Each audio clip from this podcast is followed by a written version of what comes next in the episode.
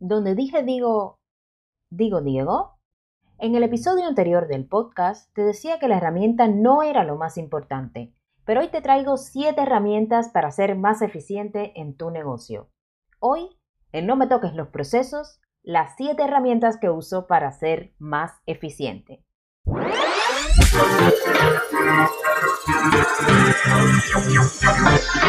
Ahorra tiempo en tu negocio trabajando con calidad.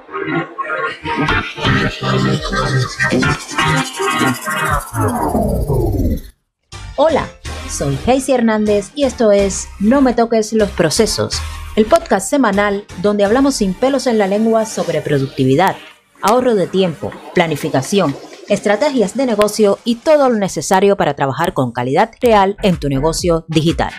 Y además de estos contenidos, te cuento que no voy a estar siempre sola. Una vez al mes, entrevistaré a una persona sobre una temática sorpresa.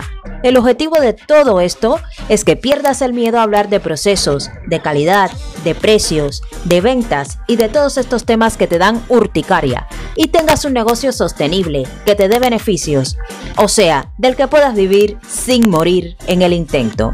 ¿Empezamos?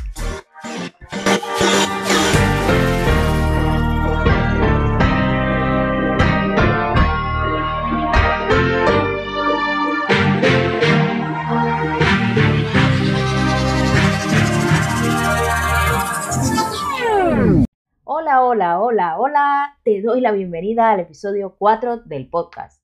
Si te hubiese hablado primero de las herramientas, te hubiese faltado la base. Es por eso que ahora que ya conoces la metodología, en el episodio anterior, te voy a hablar de las 7 herramientas más importantes que uso en mi negocio y que me ayudan a ser más eficiente. Evidentemente uso muchas más, pero de estas me costaría mucho despegarme. Vamos con ellas. Herramienta 1. El Google Calendar. Es una de las herramientas más sencillas y seguro que ya la has usado alguna vez. En mi casa me dicen que mi vida es un calendario y realmente es así. Para mí lo que no está en el Google Calendar no existe. El extremo fue a principio de este año cuando se me olvidó anotar una cita médica de mi hijo y no fuimos. Por suerte, llamé y recuperé la cita sin que pasara mucho tiempo entre una cosa y otra. Google Calendar es una herramienta gratuita y se integra con muchas otras herramientas que te hacen la vida más fácil. En las notas del programa te dejo el taller donde te enseño a planificar con el Google Calendar. Si tu vida es un calendario o si quieres tenerlo todo claro, evidentemente está la, flexibilidad que hay que tener, el adelantarse a los imprevistos, pero si quieres que todo te quede organizado, este taller sería para ti. Vamos a hablar de la herramienta 2, cuaderno. Cuaderno es una herramienta que uso desde que comencé a facturar con mi negocio, allá por 2017. Ya ha llovido. Si pudiera cuantificar todo el tiempo que me he ahorrado en términos de dinero y de dolores de cabeza, pues posiblemente ya sería millonaria. ¿Qué hace Cuaderno? Se conecta con las principales plataformas de pago, PayPal, Stripe, WooCommerce, StrikeCard, etc y emite una factura automática basándose en la localización del cliente. Es probable que ya sepas o no que si vendes productos digitales como un ebook en PDF, debes aplicar el IVA del país del comprador. Pero eso es solo una parte de lo que hace esta herramienta. Te permite además hacer un balance de ingresos y gastos para saber si tu negocio es rentable o no, puedes crear tu base de datos de clientes, saber qué productos estás vendiendo más, en qué países y muchas cosas más.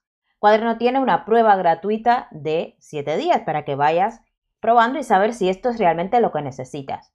¿Cuándo recomiendo yo Cuaderno?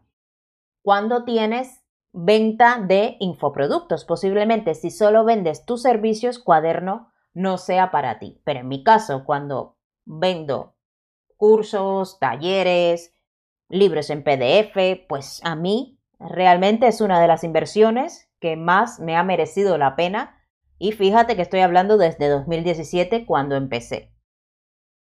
Herramienta 3. Miro. Para mí la herramienta mágica es una especie de pizarra en blanco que trae muchísimas plantillas de todo lo que te puedas imaginar a nivel de análisis estratégico de negocios. Por ejemplo, diagramas de flujo, modelo Canvas, tormenta de ideas, Kanban, investigación UX, etc. Yo le llamo la herramienta mágica, porque es la que me permite hacer los diagramas de flujo de mis clientes de documentación de procesos de una manera sencilla a la par que visualmente agradable. Miro también permite el trabajo en equipo. Estas tormentas de ideas, reuniones de equipo se pueden hacer también dentro de Miro. Herramienta 4. Calendly.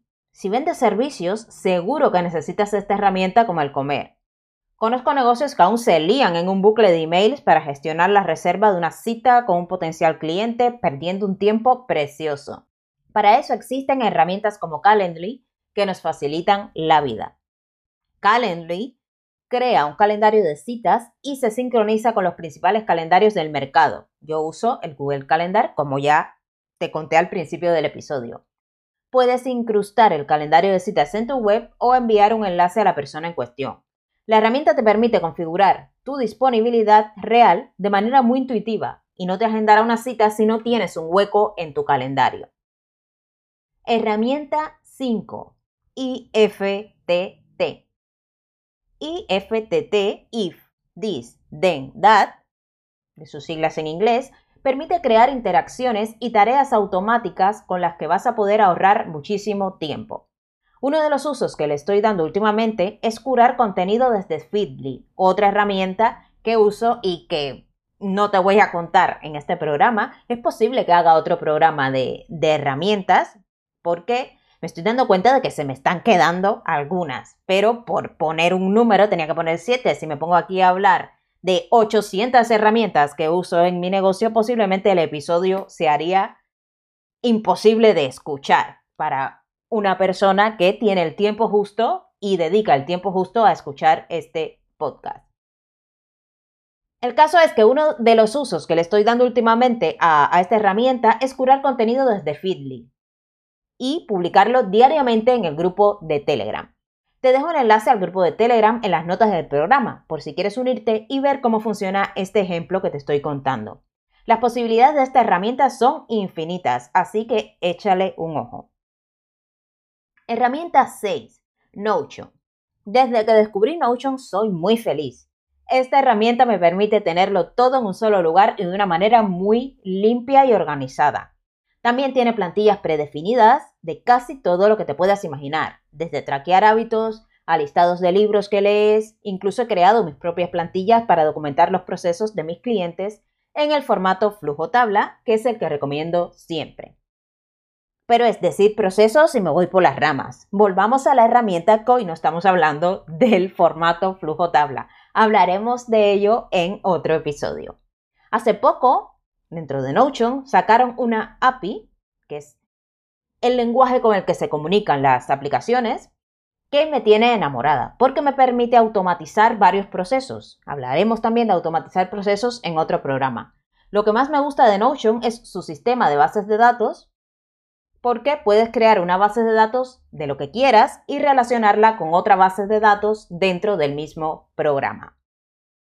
Herramienta 7 y la última de la que te voy a hablar hoy, que ya me he apuntado por aquí a hacer otro programa de herramientas en otro momento, porque se me están ocurriendo muchas más que uso y de verdad las considero imprescindibles. Te hablo de Zapier con Z, pero eh, yo soy cubana y la Z se me da bastante mal de pronunciar.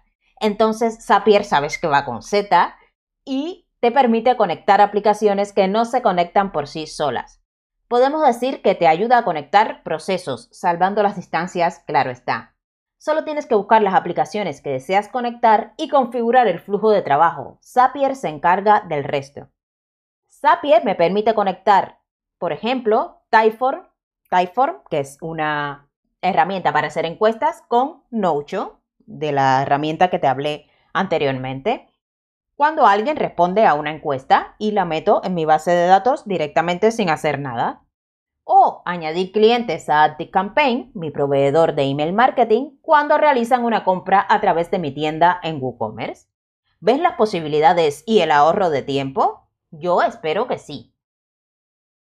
Con estas siete herramientas claras, de las que puedes empezar a googlear e investigar, en las notas del programa te dejaré el enlace a cada una de estas herramientas por si quieres echar un ojo, ya puedes comenzar a ahorrar tiempo en tu negocio y ser más eficiente. Recuerda que ser eficaz es hacer bien las cosas, pero ser eficiente es hacer bien las cosas optimizando el tiempo del que dispones. Y para esto estamos aquí, para ser más eficientes. Y hasta aquí el episodio de hoy. Nos escuchamos la próxima semana. Si no quieres perderte nada, suscríbete al podcast en tu plataforma preferida y déjame tu valoración. También puedes encontrarme en tu negocio online con calidad.com barra podcast y en Instagram como HazyHM y en LinkedIn también como HazyHM. Hasta pronto.